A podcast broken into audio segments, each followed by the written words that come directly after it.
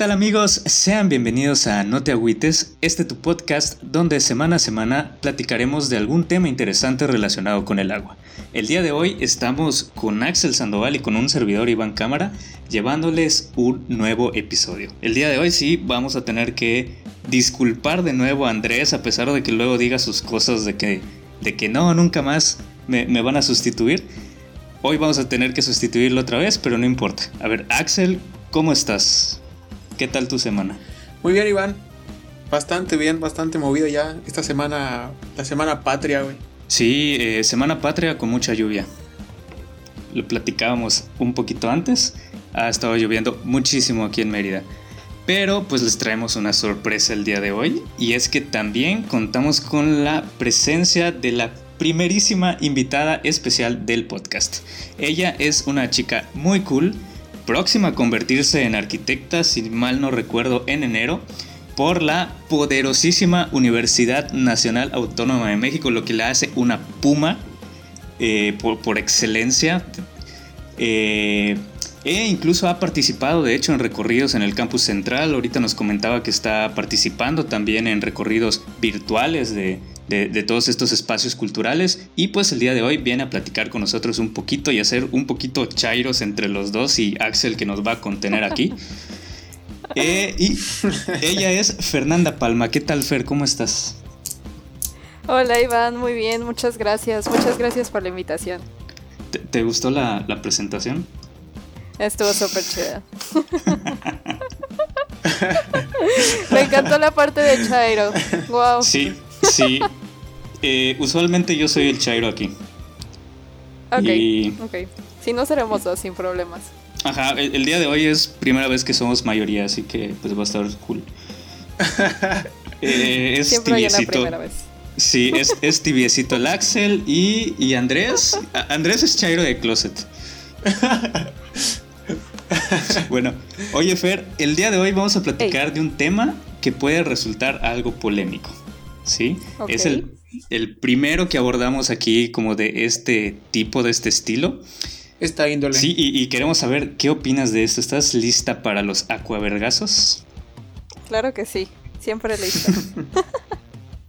Perfecto. ¿Tú, Axel, también estás listo? Así es, muchacho, vine listo. Vine bien listo. Perfecto.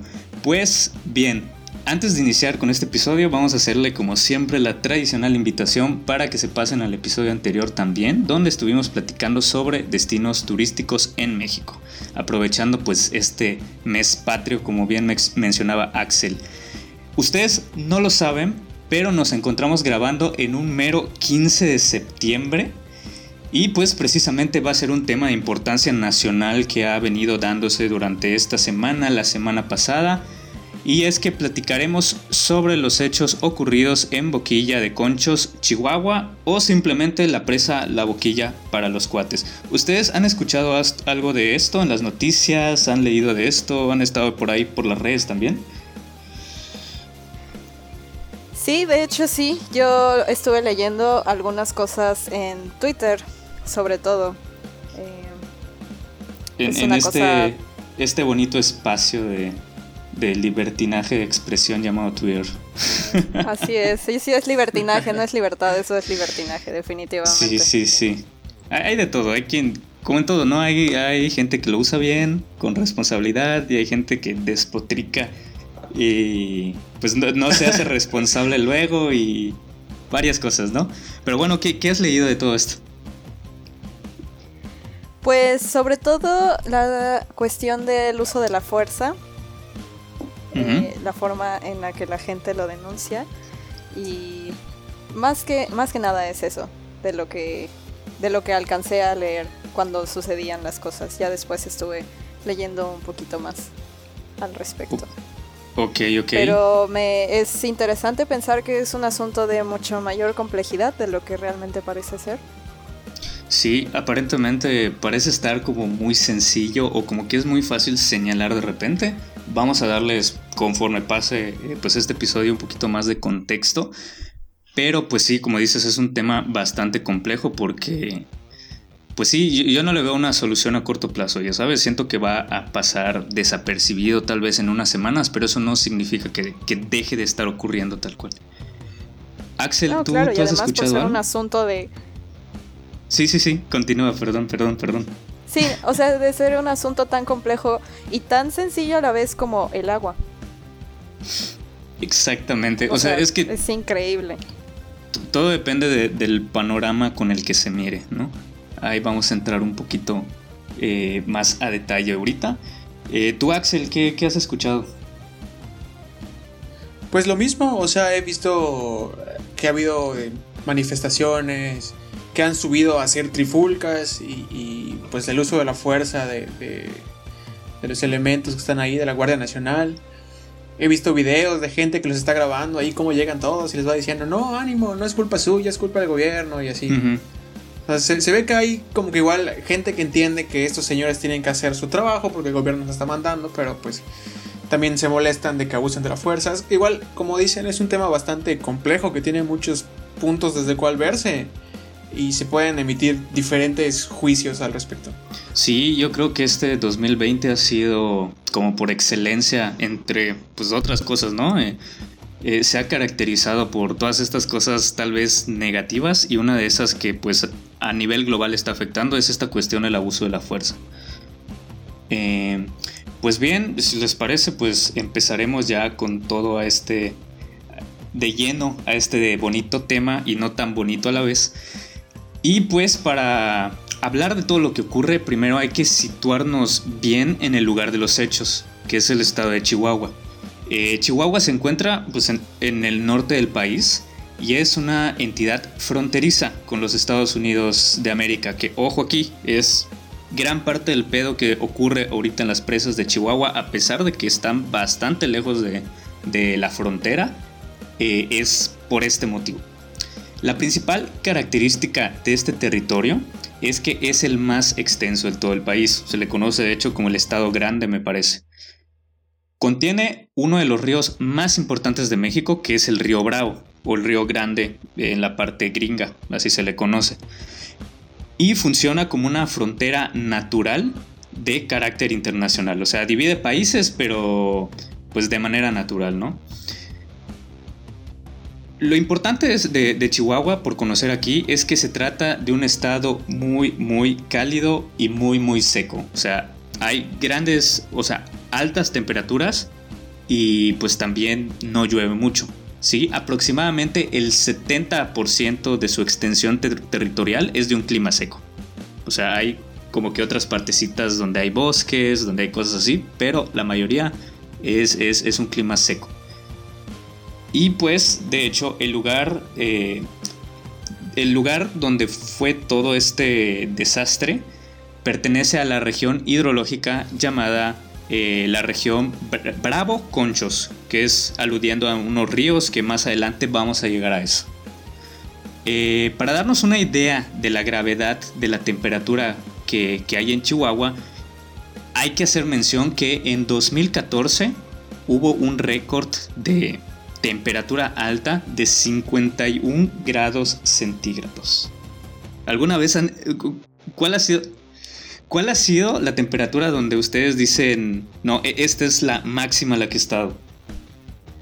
Ay Dios, no, yo, bueno, como chilanga, a veces yucateca, a veces chilanga, soy un híbrido súper raro. Eh, no, definitivamente, como gente de fuera, aquí en Yucatán, los 42 ya me parecen una cosa terrible. No he estado en otro estado de la República donde me pese tanto la temperatura alta, de verdad, por más que me dicen, la verdad no he ido al norte ya grande como consciente, pero ah, no, no, o sea, los 43 grados me parten la madre, realmente. Siento que me muero. Yo nunca he ido al norte, pero a mí, eh, pero sí, mira, para nada. Pero, pues sí, o sea, 51 grados. Lo que dices es interesante, porque precisamente Aquí tenemos un clima cálido, pero aquí es húmedo. Entonces, por, por, toda esta cuestión de, las lluvias, ¿no? Eh, y pues que estamos en un lugar donde hay vegetación, es más fácil que se retenga el agua y todo eso. Entonces hay como sus reveses en cada uno de los casos, Pero sí, o sea, lo que comenta la gente que vive en, climas cálidos, secos, es que parece que te estás quemando. Aquí te cocinas a, baño, a baño María como un delicioso flan. Pero. Aquí no terminas de sudar, te bañas y ya estás sudando saliendo de la regadera. Sí, o sea, terminas y no sabes si es tu sudor o si no te secaste bien, ya sabes. Pero sí. Oye, Axel, ¿y tú cuánto es lo máximo a lo que estás, has estado? Pues que yo tenga recuerdos son unos 43, 44 grados. Pero a lo mejor ya estaba en más y no me he fijado. Pero que yo tenga recuerdo que haya visto la temperatura porque ya he dicho, uff, qué calor hace, son como 40. Sí, 44. Sí, y de repente igual nos juega en contra la sensación térmica. claro, en todos lados, por supuesto. En todos lados hay algún factor de sensación térmica que es lo que nos termina de matar a final de cuentas. Sí, no, me acuerdo perfecto cuando estábamos en la prepa cómo le sufríamos con el calor, nos hacían ir en jeans. sí, sí. No nos dejaban usar short, no nos dejaban usar ni calzado destapado, con sensación térmica de... Fíjate que yo igual... Tantos grados. Yo igual quería ir en Bermuda y pues no dejaban. Hasta la facultad es donde me pude dar el lujo y luego pues igual te veían feo, ya sabes, pero pues todo legal. Así que no hay pedo. Eh, como notarás, esta parte de la chairez desde ya se nota, ¿no? a, ver, eh, no quiero profundizar tanto en temas tan técnicos sobre Chihuahua, pero voy a tratar de ir desmenuzando como datos que, da la, la, Conagua, que es quien vigila toda esta cuestión climatológica y toda esta cuestión del agua. Entonces, Chihuahua tiene cerca de la mitad de sus acuíferos sobreexplotados. Sí, eso significa que están sacando muchísima agua y que le están ganando a la renovación natural que tiene el agua en manera subterránea. Eh, también tiene un déficit en cuanto a balances hídricos. Esto quiere decir que incluso contando al agua atmosférica, o sea, la lluvia o nieve en su caso, pero pues aquí es lluvia, incluso incluyendo eso, está perdiendo agua Chihuahua. O sea, hace falta agua. Eh, para darnos una idea, en 2019 en Chihuahua llovió un 40% de lo que llovió aquí en Yucatán. O sea, menos, menos de la mitad de lo que llovió aquí en Yucatán llovió en, Chihuahua.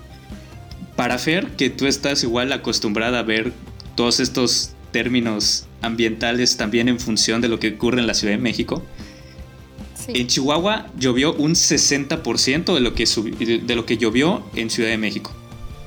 O sea, llovió aún menos de lo que llueve en Ciudad de México, incluso en sus temporadas. ¿Sí? No, pues. Ya les va. El, el estado donde más llueve en México es Tabasco. Entonces, en Chihuahua para 2019 siempre llovió un 18% de lo que llovió en Tabasco. O sea, menos de una quinta parte. Menos de una quinta parte de lo que llueve en Tabasco llovió en el estado más grande de la República Mexicana. Dios mío, pobre gente. Sí, entonces empieza todo a tomar forma aquí y ver por qué la gente está tan arisca, pero... Tensa, está tensa en está tensos todos, ¿sí? Pues bien, ahora sí vamos pues de lleno a este tan interesante pero tan polémico y problemático tema y es que el 9 de septiembre de este año, un grupo de agricultores, armados con palos, piedras y tubos, tomaron y vandalizaron en señal de protesta la presa La Boquilla. Se trata de que unos 100 encapuchados perdón, se estima que resguardaron el acceso para evitar que se siga transvasando el agua a agricultores estadounidenses por medio del río Bravo. ¿Qué quiere decir todo esto? A nosotros, agricultores, que no tenemos agua, que estamos a tantos grados y que no llueve aquí, a nosotros nos están quitando el agua para dárselo a los gringos. Esta es la versión que pues se maneja, ¿no? Eh, con, con, toda la banda allá en Chihuahua que está siendo afectada. Sí. Entonces, cerca de 2.000 manifestantes enfrentaron agentes de la Guardia Nacional, este pues nuevo, ¿cómo llamarle? El nuevo organismo.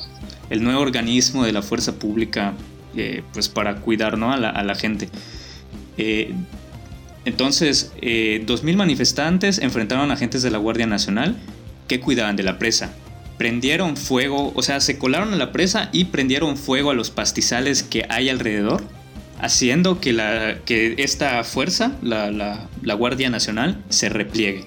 De hecho, hay sus videitos por ahí donde están saliendo y pues la gente le está gritando cosas a algunos. Hay de todo allá. ¿Ustedes han tenido oportunidad de ver algo de esto, de, lo que ha ocurrido? O sea, no, no, de opiniones, sino de videos, materia multimedia, por así llamarlo.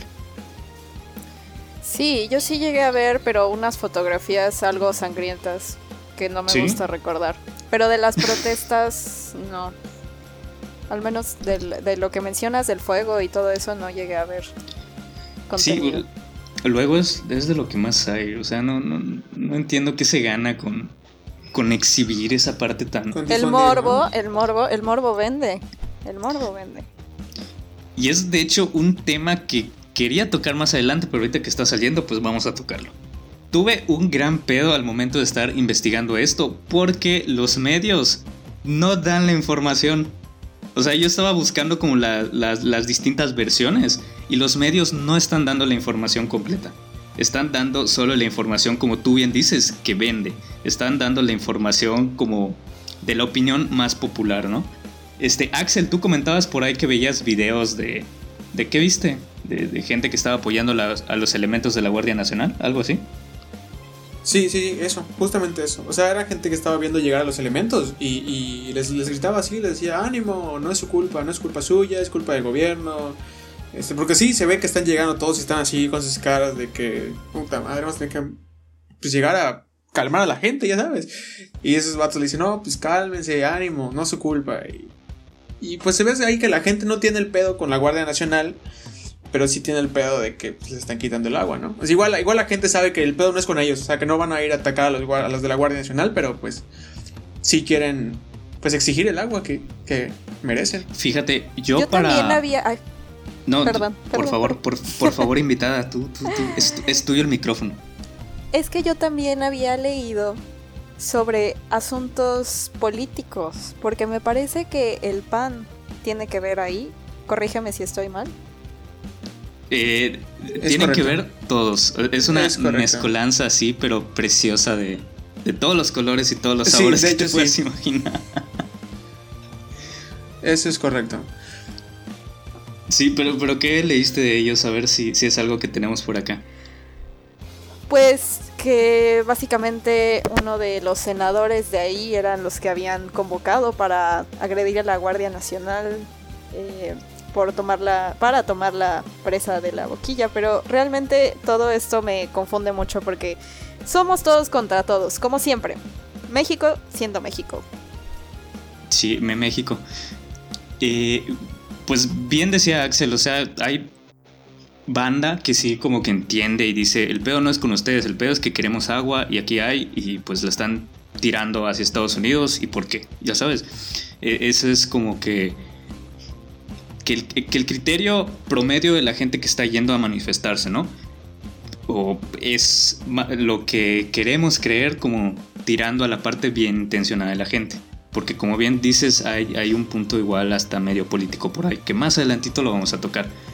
A mí me tocó ver videos donde la gente le está tirando cosas a la Guardia Nacional, donde la gente eh, comentaba con un amigo igual durante la semana creo que aquí los yucatecos somos hasta gachones para esas cosas. O sea, cuando hay injusticias sociales somos muy apáticos, muy agachones y la gente en otros lados no se deja. Entonces, entonces es una cuestión... No, yo. yo como yucateco te deslindo de, de, la responsabilidad de lo que tú también pensaste.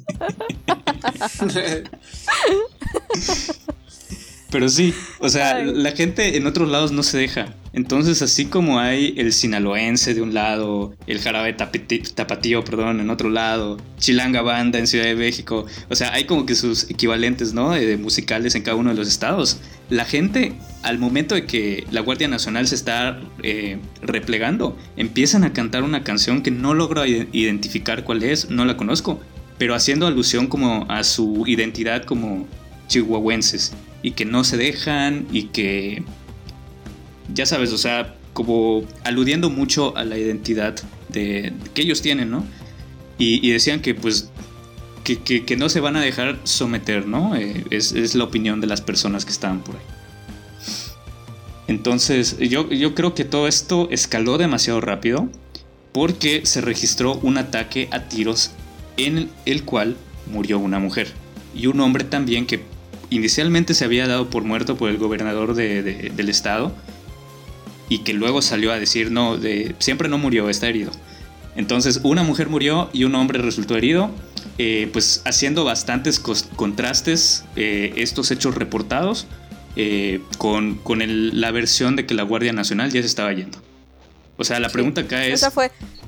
Ajá, ¿por qué hay un herido si la Guardia Nacional ya se estaba yendo? O sea, si, si, hasta está el video y todo. ¿Ustedes han podido leer algo de esto? No, pero esa justamente fue la foto que te digo que, que vi. Que más estaba publicando. Es que lo estaba publicando en todos lados. Ay, Dios. Sí, es que e, estas son las cosas que no son tan agradables de repente de ver porque incluso no es objetivo, o sea, a ti como un medio de información te interesa en teoría, ¿no? Llevar todo de manera objetiva, ¿no? Y pues de nada beneficia ponerle cara y poner una imagen allá de las personas que están sufriendo. Pero es que yo creo que esas son cosas de los medios de antes. Ahorita a los medios no les interesa la objetividad, ni siquiera creo que sea informar. Honestamente. Bueno, no todos. No me gusta generalizar. Pero vamos, es lo que más les da clics. Exactamente. Exactamente. Eh, y bueno, pues el fiscal de Chihuahua informó que Jessica Silva, como se llama la, persona que falleció, eh, murió en el lugar de los hechos y que Jaime Torres, el que estuvo gravemente herido, pues fue internado y que fue tratado y de hecho hasta sale el gobernador, el gobernador diciendo, no, pues este, lo pagamos, o sea, lo que sea, pero que lo salven, ya sabes, como colgándose la medallita por ahí. Entonces, pues e, esto es lo que se tiene. Versiones extraoficiales señalan, señalan que ambas víctimas habían participado en las protestas contra el gobierno federal, ¿sí? por esta canalización del agua para pagar a Estados Unidos en un compromiso asumido en 1944. ¿Sí? Aquí empezamos a escuchar un poquito sobre esta deuda que tiene México, por así llamarlo, con Estados Unidos, eh, que pues ya habían anticipado ¿no? los, agricultores diciendo que se estaban llevando el agua de México. Entonces, no sé si ustedes conozcan como la versión oficial de esto. Porque es un pedo que yo tuve. Como dices, o sea, los medios de información pues no informan tan bien porque yo tuve que meterme como un montón de páginas para descubrir de qué se trata este maldito tratado, ya sabes. Entonces, ¿ustedes conocen algo de esto? No, la verdad no. Lo leí por encima en algún momento. Solamente sé que tiene muchísimo tiempo y que probablemente no estaban pensando mucho a futuro cuando lo hicieron. Ok. Este, Axel, ¿te acuerdas del primer episodio que grabamos de conflictos del agua? Creo que a ti te tocó algo así, ¿no? Como que dos países compartían un río, ¿te acuerdas? ¿Sí? Creo que a todos nos tocó algo así, güey. La mayoría de conflictos era porque varios países compartían. Un Exactamente. Algo similar surge acá. El pedo es que aquí los pedos son internos todavía. O sea, el, el pedo es como nacional. Eh, porque pues todavía no se ha cumplido el plazo para que Estados Unidos diga, pues no, o sea, no me terminaste de pagar y, ¿cómo se llama? Y, como para que hayan tensiones internacionales, ¿no? Pero algo así es lo que está pasando. Entonces, pues igual y más eh, adelantito tocamos más en concreto de lo que se trata este, este compromiso pero a lo que se hace mención es que existe una colaboración entre Estados Unidos y México que pues es natural como países vecinos. Eh, existe un compromiso por eh, que se respete una división de aguas que pues ya está preestablecida, que pues data de hace medio siglo. Entonces, eh, a todo esto, el fiscal de Chihuahua indica que no hay mayores evidencias sobre el caso más que los dichos de las personas. Pero, eh, pues ha refrendado su compromiso en descubrir a los implicados. Igual la Guardia Nacional dice, pues si fue algún elemento mío, pues eh, investiguenos y pues que, que le caiga el peso de la justicia, ya saben. Y es un poquito lo que se ha manejado hasta acá. ¿Ustedes hasta aquí qué opinan de, esto que está pasando? Axel, ¿tú, tú cómo ves esto? ¿Tú hasta este momento qué partido tomas? ¿El de la gente? ¿El del gobierno? ¿El de quién? Eh, yo tomo el, Me voy por el lado de, la gente. Pero también estoy consciente de que dentro del movimiento de la gente hay intereses. hay conflictos de intereses. O sea, hay gente que está metiéndose ahí no porque la gente necesite el agua, sino para que ellos queden bien o para que el gobierno quede mal. O sea, hay, de dos. O lo están haciendo para quedar bien con la gente o lo están haciendo para que el gobierno quede mal con la gente. El gobierno actual. Sí, es lo que decía. Eh, perdón, perdón, perdón, perdón. Entonces es eso. O sea, yo, yo tomaría el. Me iría por el lado de la gente, pero por el lado de la gente como la que te comenté del video que le dice la Guardia Nacional, no, no es su pedo, nosotros solo queremos agua no de la gente que va y quema cosas para o que convoca a la gente para quemar lugares solo porque quieren oponerse al gobierno actual. O sea, hay, hay como dicen, hay diferentes formas de hacerlo que no sean solamente ir y destruir porque yo quiero quedar bien, o sea. Ok. ¿Tú qué opinas, Fer? Híjole. Pues mira, Creo que se tocó una vibra ya sensible sobre las manifestaciones y esta cuestión, ¿verdad? yo nada más pasé saliva. Pues mira. Tú, suéltate, tú suéltate, yo, tú suéltate. Yo creo en las formas de manifestación, las que sean, de la forma que se necesite para que te hagan caso. Sin embargo, lo único, lo único ahí que me, como que me hace ruido es que efectivamente, como dijo Axel, haya intereses eh, de otros, de mayores, o sea, de, de, los partidos o de quien sea, de políticos. Eso sí me saca mucho de onda. Eso es una realidad que muchísimos partidos políticos ahorita están vueltos locos con hacer ver al gobierno malo de alguna forma. Entonces sí pienso que también tenga que ver con eso, pero definitivamente yo pienso que los campesinos, a los campesinos en México no se les da la importancia que, a los agricultores, campesinos, quienes sean, la gente del campo no se les da la importancia que, que tienen. Entonces, pues yo siento que ellos de alguna forma, por más que les digan, ah, pues hazlo, o sea, que sea, que sea coaccionado, pues ellos sí lo sienten como algo como algo justo y una causa justa, porque finalmente es su trabajo, es de lo que viven. Entonces es, algo complejo realmente. Pero si son, si son motivos legítimos, yo sí pienso que está bien que de alguna forma se hagan notar, porque si no, no les van a hacer caso. Sí, yo creo que estoy igual un poquito más de, este lado con la opinión. Siento que pues la, protesta es a final de cuentas eso, ¿no? Una manera de llamar la atención. Entonces, pues yo siento que, que es válido este, siempre y, cuando como que no rebase, o sea, que, no se caiga en la incongruencia, ¿no? Si nosotros estamos protestando porque hay mucha violencia en México, pues no vamos a ir por ahí protestando, matando gente, ya sabes. O sea, tampoco eh, eh, en esos extremos, pero en todo lo demás yo considero que las herramientas están allá, que sean necesarias para cualquier... Eh, pues cosa que, que, nos incomode como ciudadanía, tenemos pues todo el derecho, ¿no? de hecho, hasta pues por decirlo así, hasta son nuestros los espacios públicos y toda esta parte. Así es. Pero pues sí. Perfecto. Exactamente. Entonces existe pues esta parte, como bien dicen, desafortunadamente México ahorita está en pre-campaña. O sea, es una realidad. El próximo año tenemos elecciones, entonces todos están viendo en este momento cómo hacerle para que salga el nombre y que salga el nombre con buena publicidad. Eh, es una realidad y no nos podemos alejar tampoco mucho de eso. Entonces, pues es algo que tristemente pasa aquí y pasa en todos lados. O sea, en cada movimiento social siempre va a haber gente que se ponga ya la medallita por estar haciendo algo durante pues todos estos hechos.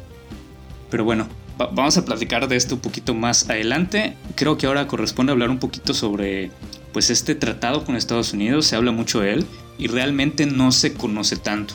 Es lo que les decía que yo entré a mil y una página de noticias y no hay. Afortunadamente en una de ellas eh, está la conferencia de, pues digamos, la versión oficial, que es la versión de Conagua y de la Secretaría de Seguridad. Y pues por ahí, eh, por parte de las autoridades, como que nos podemos enterar un poquito más de lo que representa este tratado, ¿no?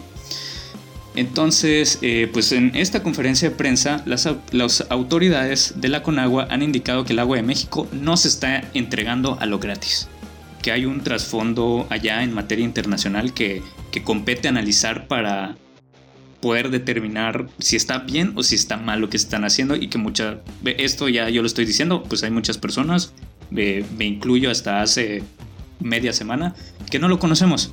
Entonces, pues e, e, en esta parte es donde les comentaba lo del paréntesis con los conflictos del agua que tratamos en el primer episodio. Eh, esto es algo que es muy común. Es muy muy común que hayan problemas por agua eh, a nivel internacional y también es común que existan tratados que dividan esas aguas según pues la conveniencia de los dos países. Entonces es allá sí no es de manera unilateral, sino que se divide, se, divide, perdón, y pues allá tiene la firma de, los representantes de ese entonces, ¿no? Eh, se dice que actualmente existe un déficit de agua que beneficia a Estados Unidos. Sí, o sea, de lo que le corresponde a cada país, México se ha estado llevando más durante cierto tiempo. Eh, este pago pues, no se ha hecho desde hace años atrás.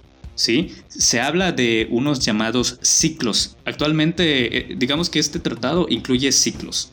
Eh, no me queda muy claro de qué, pero vamos a dejarlo allá para no enredarnos más. y actualmente estamos en el ciclo número 35. Este ciclo 35 empezó en 2015. Sí, o sea, llevamos cinco años como de un ciclo. Y se dice que desde el ciclo anterior se le debe agua a los gringos. O sea, estamos hablando desde antes de 2015. Estamos hablando de administraciones pasadas, pero así bien remotas, ¿no? Desde hace más de cinco años. Entonces, eh, la doctora Blanca Jiménez es, es la titular de, de la Conagua a nivel nacional. Indica que México eh, en este tratado que data de 1944, recibe agua de Estados Unidos y recibe cinco veces más agua de la que México aporta. ¿Sí? Entonces, no me queda muy claro la lógica. Honestamente no he leído el acuerdo, eh, porque pues es como ya muy técnico, muy legal y muy todo esto. Pero pues existe esta versión oficial, ¿no? Que dice que, que México se ve beneficiado por este acuerdo. Tan es así que la clausura de la presa La Boquilla representa una amenaza en la porque puede eh, generar una posible renegociación de este tratado. O sea, lo que teme la Conagua es que de, digamos, de 6 litros que pasan por el río Bravo, 5 le corresponden a México, 1 le corresponde a Estados Unidos. Entonces, ¿qué es lo que teme la Conagua? Que desde administraciones pasadas no se ha pagado eh, el suministro de agua que le corresponde a Estados Unidos. No se ha dejado fluir con naturalidad este río. Entonces lo que dice con agua es que para llevar las cuentas claras y para no entrar en más deudas con ellos, lo que hay que hacer en este momento es soltar. Hay que dejar fluir el agua, pagar la deuda con Estados Unidos, porque en el momento en que empiecen a haber eh, adeudos por parte de México puede haber una renegociación de este, de este tratado que pues de 1945 ahorita muchas cosas han cambiado, Estados Unidos ha sido aún más poderoso, entonces pues puede resultar en un acuerdo que perjudique muchísimo a México, ¿no? En contraste con, con esto que se tiene ahorita. Entonces esta es la, la versión oficial. La doctora Blanca indica que México en este... Eh, perdón, perdón, es lo que ya leí. Comenta que que, ¿cómo se llama? Que, también hay ciertos comentarios sobre que se está penalizando a Chihuahua y, están diciendo que por qué a Chihuahua si pues hay otros estados y que como que siempre le toca a Chihuahua. Entonces la respuesta que se le está dando a esto es que es una situación geográfica. O sea, realmente a lo que se atiende no es al estado como tal, sino al río. Y es que Chihuahua tiene en su territorio a uno de los afluentes más importantes del río Bravo, que es el río Concho, que es esta... Eh, que, aquí está situada esta presa. hasta acá, no sé si estamos claros, Fer, ¿cómo andamos? ¿Cómo ves sí, todo? Sí. sí, me, está, me está quedando muchísimo más claro. Toda esa parte del tratado es algo complejo. Sí. Bueno, como ya eh, habíamos dicho, todo este tema es algo bastante complejo. Así es. Entonces, pues prácticamente lo que está diciendo con agua es que Chihuahua, tú aportas el, casi la mitad, un poquito más de la mitad, de lo que recibe el río Bravo. Y pues el río Bravo es nuestra carta fuerte al momento de mover aguas y de allá tenemos que pagar y pues ni modo. O sea, de aquí tenemos que sacar el agua porque ella decía así como, como los impuestos.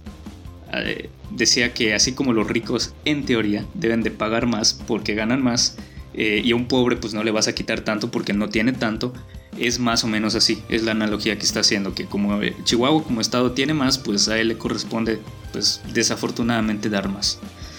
Eh, entonces pues es, es este comentario que hace la titular de Conagua. Este, hasta acá, no sé si estamos claros. Axel, ¿alguna opinión sobre lo que dice Blanca Jiménez?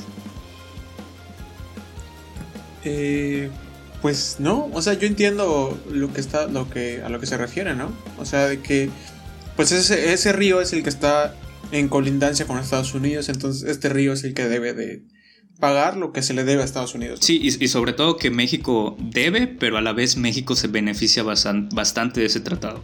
Entonces es la versión oficial. Repito, eh, hay muchísimas maneras de decir las cosas para que suenen bien o para que suenen mal, de, una verdad que es objetiva, ¿no? Entonces digamos que esta es la versión oficial.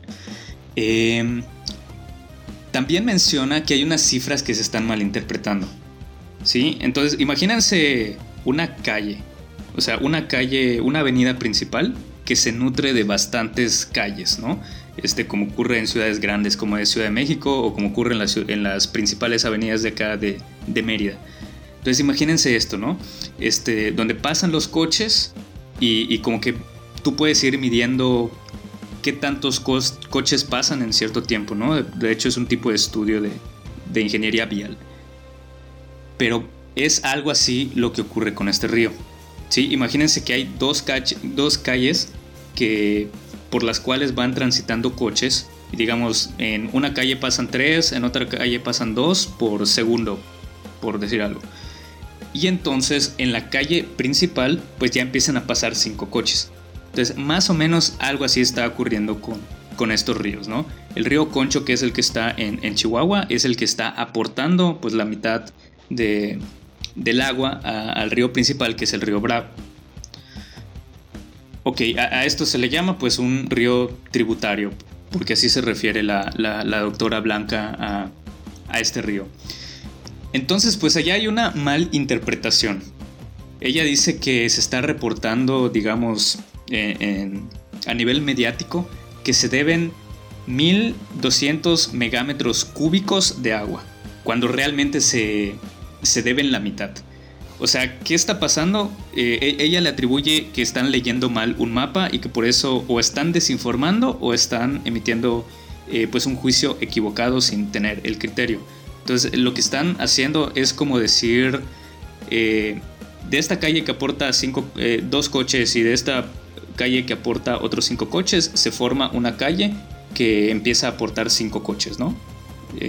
hasta acá, ¿todo claro? O sea, como que van.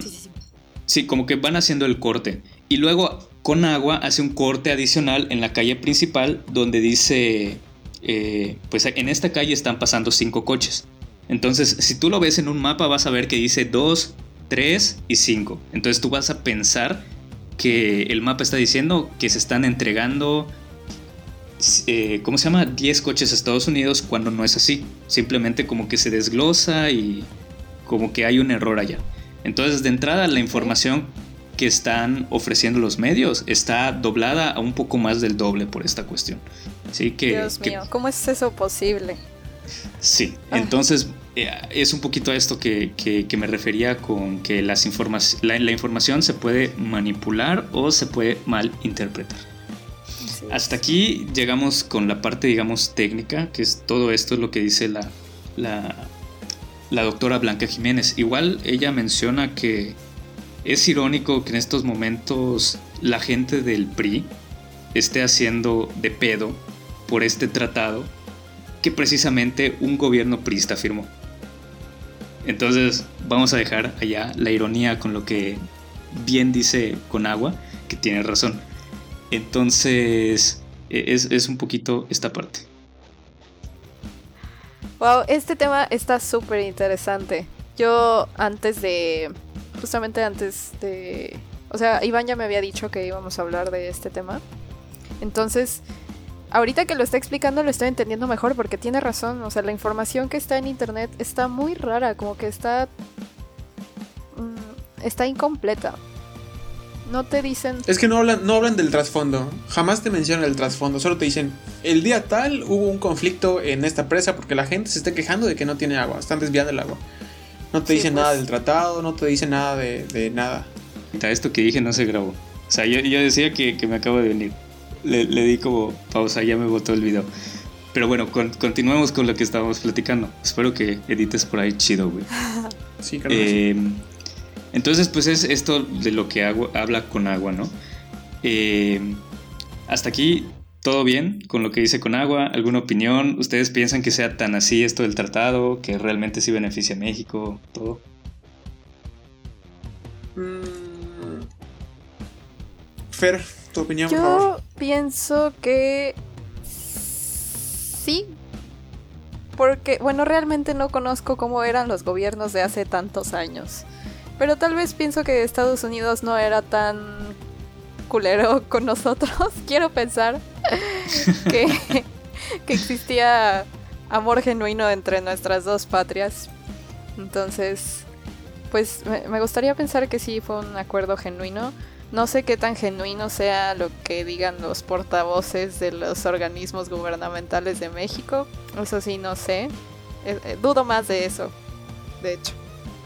No sé. Sí, sí. Eh, bueno, pues ahí está allá la opinión. Eh, Axel, ¿tú, ¿tú qué opinas de esto? ¿Crees que sea tan así? Güey, lamentablemente yo concuerdo con Fer, güey. O sea, es, está difícil creerle ahorita a los portavoces oficiales. Porque, sí, pues, es que puede ser que hay, entran tantos detalles técnicos en estos eh, acuerdos que te pueden pintar las cosas de muchas maneras, ¿sabes? Entonces puede ser que te diga, no, mira, se beneficia a México aquí, pero haya alguna otra parte de ese tratado que no te mencionan, que es la que, la que beneficia más a Estados Unidos o no sé. Pero pues sí. güey. Yo creo que para, que veas, yo no soy simpatizante de la 4T y todo esto. Así, se los tiro así al, al bote pronto. Pero en particular sí me causa como sí como que le doy el beneficio de la duda cuando se trata de, la portavoz de Conagua, porque como que su currículum lo, la avala. Ya sabes, usted estuvo en UNESCO, estuvo en UNAM. Digo, pues igual y hay mucha gente que, que, hace carrera, ¿no? Eh, académica y luego sube y se le olvida como que toda esta parte ética que se supone deben de, de, tener, ¿no? Los, los, universitarios, las personas eh, técnicas.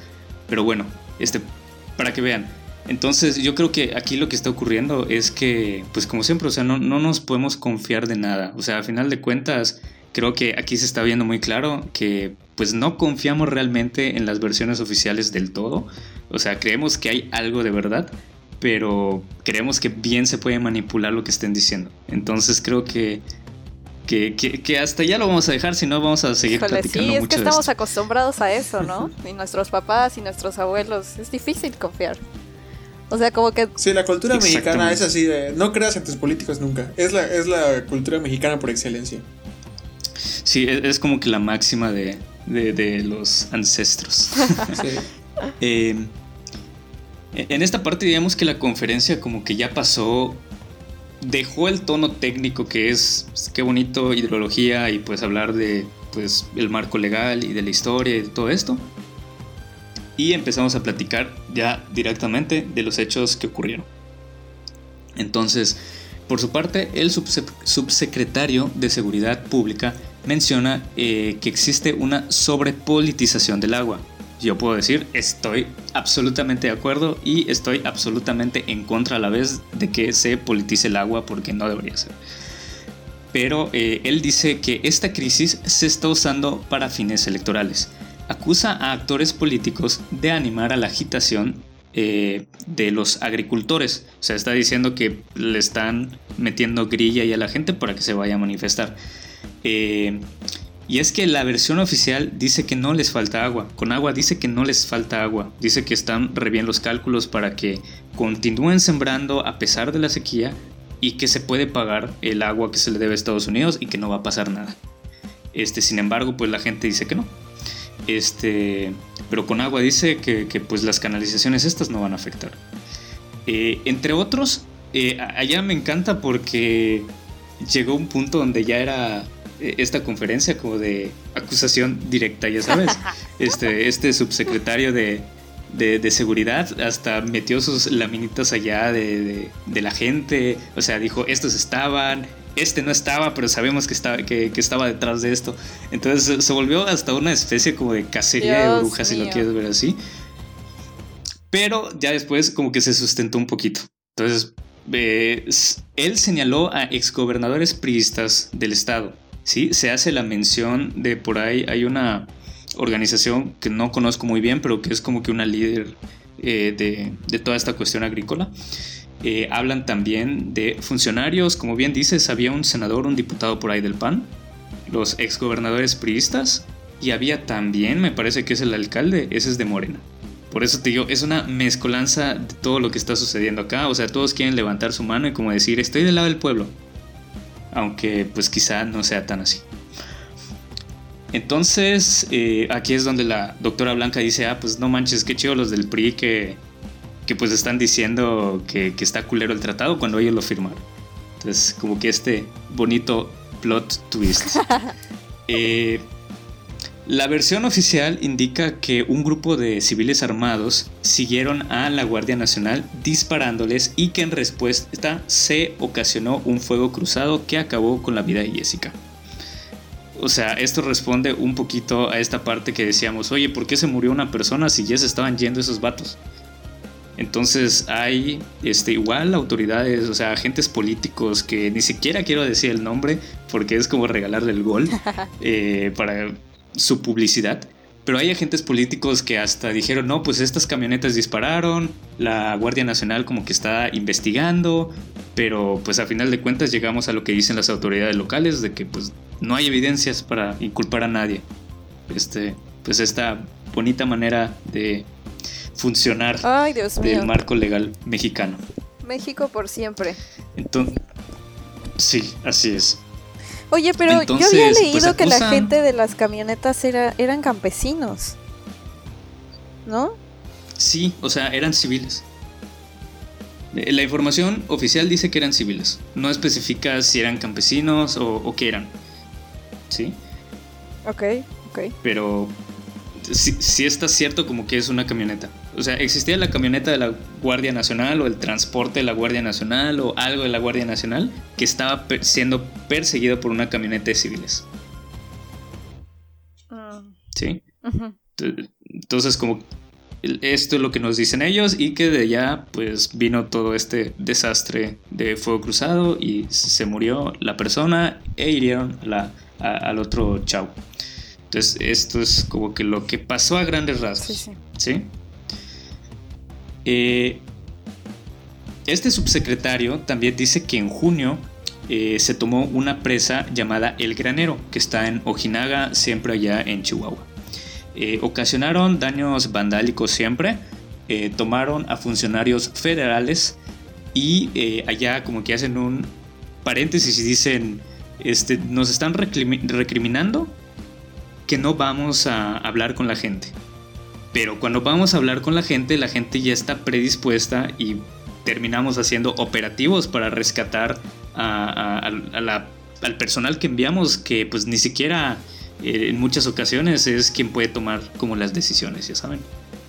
E, es lo que está diciendo eh, eh, la versión oficial, que pues están mandando gente y que allá los están linchando casi casi. Entonces que luego viene esta misma gente a decir, oye, es que no hablan con nosotros.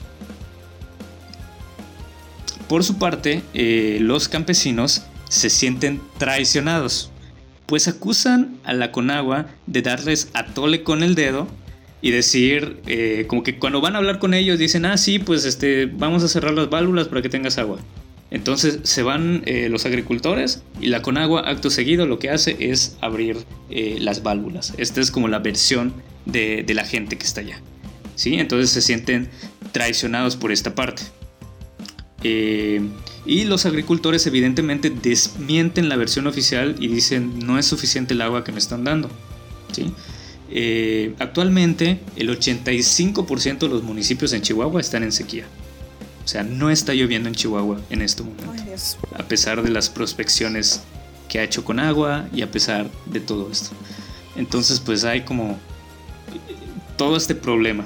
Incluso este subsecretario también comentaba que bueno, e, e, estas ya son como versiones extraoficiales que como que pudimos hablar con un compañero que tiene como cierta comunicación con lo que está pasando allá. Y lo que está diciendo es que hay muchas personas que están yendo eh, y que se nota que no son agricultores, ustedes están yendo en, camionetas y... o sea, hay como una movilización y allá están llevando que los palos, que están llevando eh, pues armas de fuego, y que están ocasionando todas estas cosas. Terrible, terrible, eh, terrible. Pero no es una, no es una cosa nueva, no es una cosa nueva eso que, que se agarren de una causa, es el pan de cada día de las protestas y, de, de, las peticiones de justicia. Es un clásico que meten a... Sí, y es la parte culera. Es la parte triste, sí, güey. Incluso hay videos con los que me topé que de hecho también eh, presenta como el gobierno federal en esta parte, donde se nota como de, cierta manera que existe, pues sí, o sea, sí hay gente que está como forzando a otras personas ahí. ¿Por qué? Porque aparecen pues tal cual, ¿no? La posición del grillo que dice, no, pues vamos eh, contra ellos y como que no da mucho, mucho contexto este, y, su discurso es más de sí podemos y aludiendo como la identidad, a los ánimos, a toda esta cuestión, ¿no? Y también hay una persona que dice que si no van a protestar contra el gobierno, que les van a cerrar el agua. Pues, ¿Sí? Pobres campesinos, de verdad. yo por quien lo siento es por los campesinos, de verdad. No, no, no. Sí, a final de cuentas son los... Los perjudicados. A final de cuentas son los más interesados, son los más perjudicados y son a los que están manipulando, ya sea de uno o del otro lado. Exactamente, es que eso es lo que está pasando, los tienen entre la espada y la pared.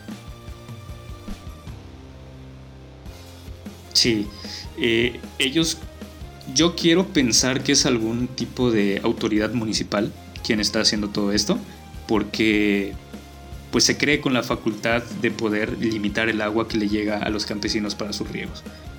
Y, ves allá como los campesinos como que están respondiendo y pues hay gente grabando, hay de todo, ¿no?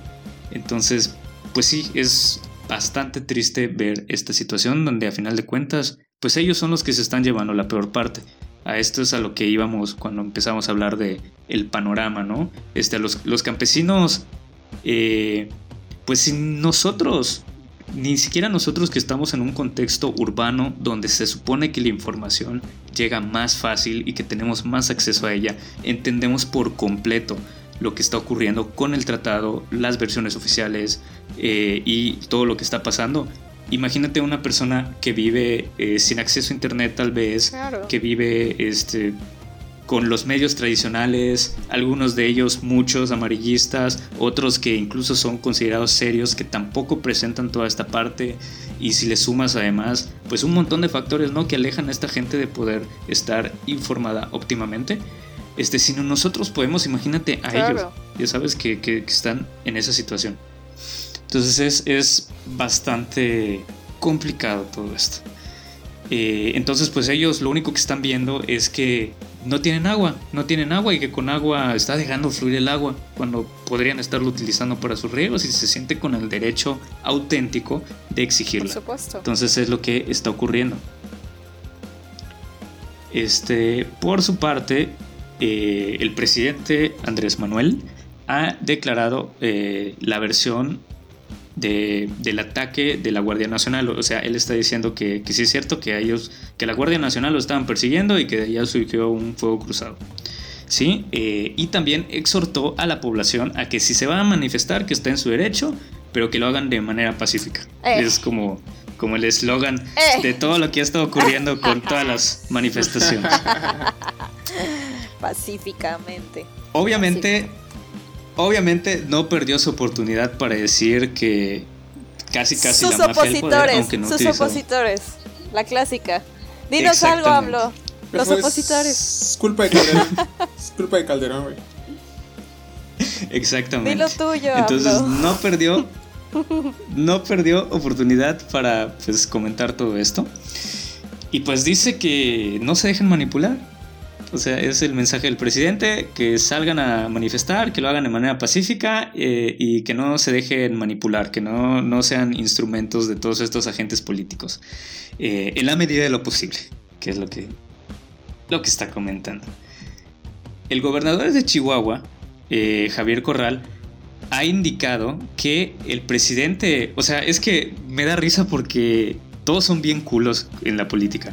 O sea, todos son como que vienen trones cuando están con su gente, pero al momento de hacer una declaración, el, gobernador de, Chihuahua dice, pues yo no digo que el presidente esté mintiendo, pero está dando información falsa, ah. entonces lo están mal informando. Ya sabes, tampoco quiero pensar que, que, ¿cómo se llama? Tampoco quiero pensar que es una persecución política contra los exgobernadores de, de aquí de Chihuahua, pero yo no estoy de acuerdo tampoco con lo que ellos están haciendo. O sea, como que le tiran a todos, no le tiran a nadie y, yo me quedo Al margen. yo me quedo intacto. Sí, pues sí, Exactamente. Claro, por supuesto. yo me quedo aquí intacto con, con mi parcialidad. Entonces es lo que dice Javier Cor. Sí, eh, por su parte también la Comisión Federal de Electricidad o la CFE para los cuates ha registrado daños igualmente. Eh, de hecho, pues allá con Agua y la CFE trabajan en colaboración eterna casi casi por la cuestión de las centrales hidroeléctricas. Entonces, pues es, el caso de Boquilla, por ejemplo. también dice la CFE, hay por ahí un número, creo que como 200 mil dólares eh, de daños, porque la gente entró sí a manifestarse, pero entró eh, con diésel y empezó a quemar equipo al por mayor y todo. Entonces, estas personas que llegaron a, dañar el equipo del, cuerpo, el, del cuarto de máquinas de la CFE dejó sin luz a más de 2.000 usuarios de alrededor de, de siempre Ojinaga, me parece. Entonces, pues hasta acá todo esto, ¿no? Este es como a grandes rasgos lo que está ocurriendo por una parte lo que dice la gente, por otra parte lo que dice la versión oficial y pues las versiones extraoficiales son como las, las, las que nos ayudan a completar como que este rompecabezas y que tampoco sabemos si creerles, ¿no? Sobre esta parte de la agitación política que, seamos honestos, puede ser. Puede ser, casi casi seguro que hay gente que lo está haciendo. Más que puede ser, es... es... Entonces, tenemos todas estas cuestiones. Yo creo que, pues hasta acá con, toda la información, ¿ustedes qué opinan? ¿Cuáles son sus conclusiones de todo lo que tristemente está ocurriendo en Chihuahua? Ay Dios, pues mira, pobres campesinos. Yo es lo único que puedo pensar. Te digo, esa gente vive para sus tierras y ahora los están los están haciendo como quieren, como siempre me gustaría ver. Desafortunadamente. Me gustaría. No, no me gustaría ver porque no es posible. No sé la verdad cómo, cómo podría solucionarse esto. Solamente espero que resulte de la mejor forma para ellos. Y pues es que la política es un juego muy sucio. Y va a ser así. No, no creo que haya forma de que sea diferente, lamentablemente. No, realmente no. Yo creo que con este episodio vamos a calmar las ansias de todos los que estaban pidiendo algún tema de gobernanza del agua. Porque son los temas más sucios, pero que a la vez le interesa más a la gente como por esta urgencia, ¿no? De, de, cómo se dan los hechos y de que cómo es tan volátil esta información y todo. Eh, Axel, ¿tú qué propondrías para, para mejorar esta situación en, Chihuahua? Uf, es que de, proponer, hermano, yo no puedo decir nada. O sea, yo no, no conozco todo el contexto de, esto, ¿no? Yo creo que lo que se está haciendo es eh, pues buscar la, mejor, la solución más rápida para pagarle el agua que se le debe a Estados Unidos, pero no están considerando el uso que hay en México. Y yo sí creo que los, que los eh, campesinos de aquí no estén recibiendo el agua suficiente. Porque no se van a levantar por nada. Yo sí creo que no están recibiendo el agua. Sí, exactamente. Y aunque, aunque, aunque las autoridades digan que sí y todo esto, yo siento que ellos no están recibiendo. Entonces, no sé si tengan el tiempo encima para pagar esta agua a Estados Unidos. Porque si ese es el caso, por eso habrán tomado la decisión de, bueno, ni modo, cerramos aquí y mandamos todo. O en otro... O, si tengan la oportunidad de tal vez no... Sí reducir el agua que manden, pero no reducirla tanto y tardar más en devolver el agua, no lo sé. Es que habría que ver todo el, todo el contexto, toda... Pues toda esa parte legal que tienen del tratado. Sí, güey, y, es que pues aquí está un pendejo contándoles pues todo esto de cuatro o cinco horas de, investigación, ya sabes.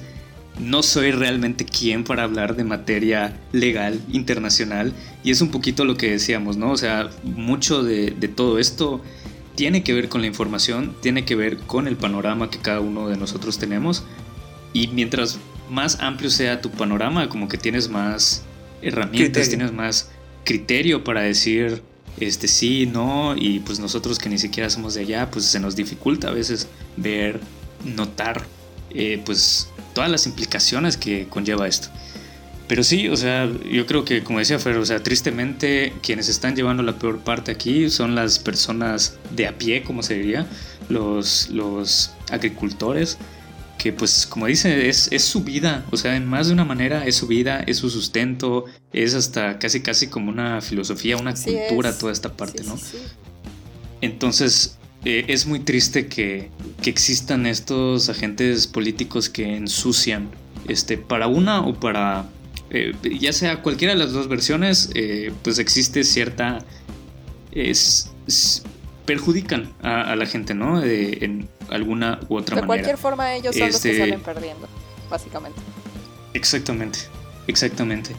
Eh, precisamente igual como pues las instancias federales dicen eh, que llegan, que, que van, que mandan a la gente para que dialoguen y que al final de los diálogos pues no se llega a nada y que en casos muy extremos pues llegan a casi casi linchar y necesitan ser operativos para rescatar a la gente. Yo pienso que como buenos animales que somos los seres humanos, ningún animal ataca a lo güey. Entonces algo, algo debió haber hecho el gobierno. Hay un contexto allá súper cabrón que nosotros no entendemos para que lleguen a esa instancia, ¿no? Como, como las comunidades de allá. Dudo mucho que de a gratis quieran madrearse un cabrón. Yo creo que preferirían mil veces tener allá su agua antes que madrearse un cabrón eh, de la Conagua que sí. Estoy totalmente de pues, acuerdo con eso. Sí, es que el gobierno, la verdad es que este el gobierno siempre va a hacer, siempre va a decir que ellos están haciendo bien las cosas. No pueden decirlo de otra forma. Así es sobre todo cuando están las fechas electorales tan próximas. Axel, ¿alguna contraposición a, pues todas estas opiniones chairas que estamos disparando de este lado? pues no, realmente lo único que están diciendo es la verdad. El gobierno siempre va a buscar decir la manera, decir las cosas de la manera en la que quede bien el gobierno. Entonces, lo único que puedo agregar es, eh, amigo agricultor, si, si no te llega el agua suficiente, quema lo que tengas que quemar para que te den tu agua, pero no lo hagas por órdenes de algún otro político. Que sea por tu necesidad y por tus intereses como eh, agricultor. Libre albedrío, a final de cuentas, güey. Ya eres Chairo, güey, bienvenido.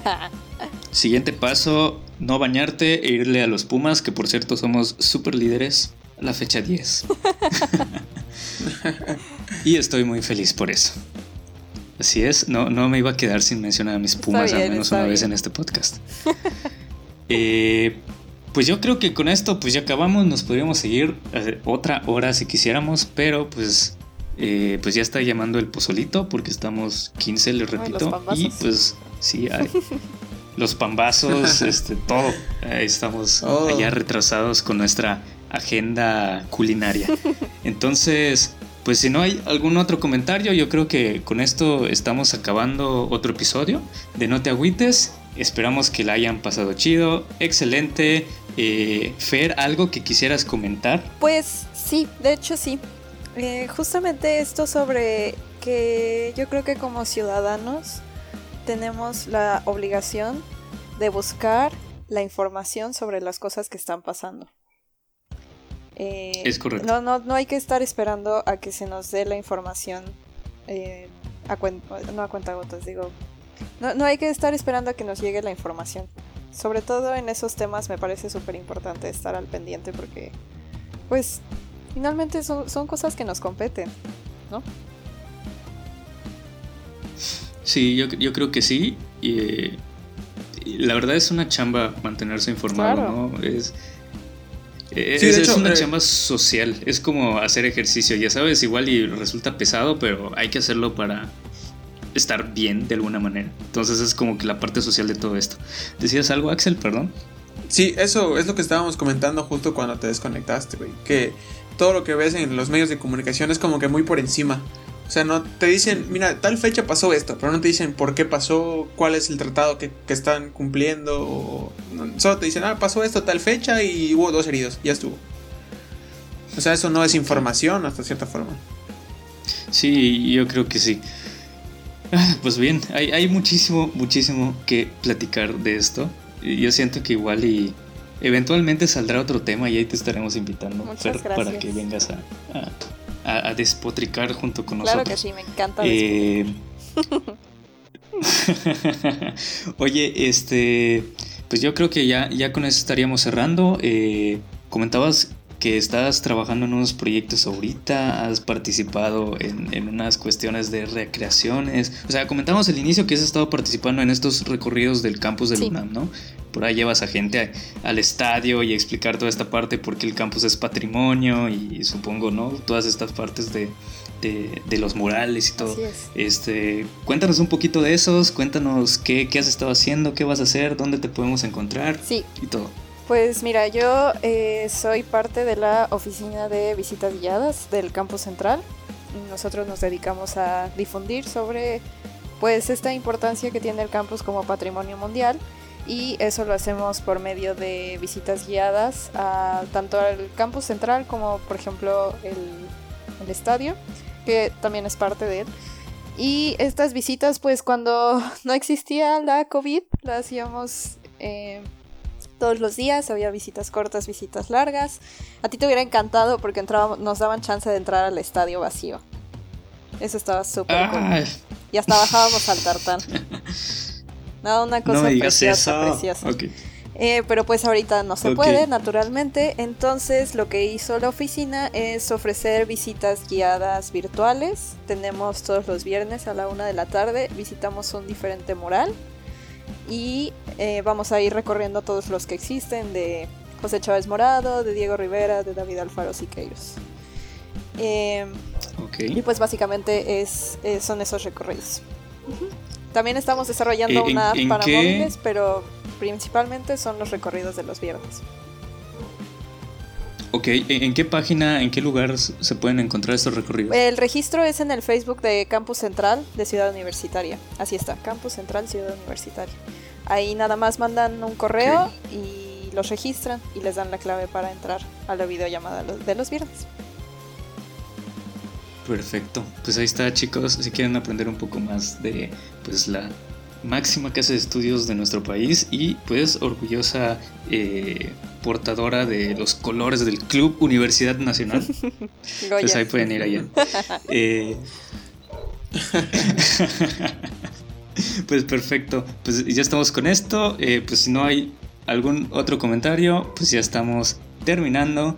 Eh, esperamos que la hayan pasado súper chido, excelente, que disfruten mucho.